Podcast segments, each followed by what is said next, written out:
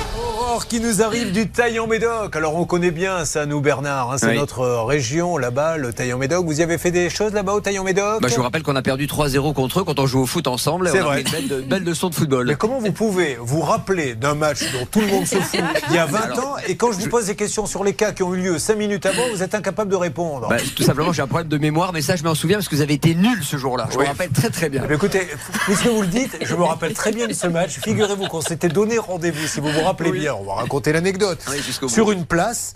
euh, et je n'avais pas mangé parce que je m'étais couché un peu tard, le match avait lieu à 14h. Exact. Et j'ai pris une côte de bœuf une heure avant de jouer. Et je me rappelle que les copains de, de Bernard avec qui je jouais m'avaient dit Tu ne devrais pas manger autant, Hmm. ça risque de te scier un peu les jambes. Là, je leur ris au nez, écoutez, ça va, j'ai faim, je mange. J'ai mangé la côte de bœuf, je suis arrivé sur le terrain, j'avais les jambes paralysées. C'est-à-dire que j'étais ballonné, je n'arrivais même pas à avancer. Et ils m'ont sorti au bout de 6 minutes. Je les ai pas pris. Mais franchement, Bon, vous ne tenez pas la route, vous avez des mal à l'estomac tout le temps. hein. Je n'ai même pas eu à laver mes affaires. J'ai pu leur émettre le dimanche d'après. Mais tout ceci n'intéresse pas Aurore, vous l'avez bien compris, Oui. ni d'ailleurs personne.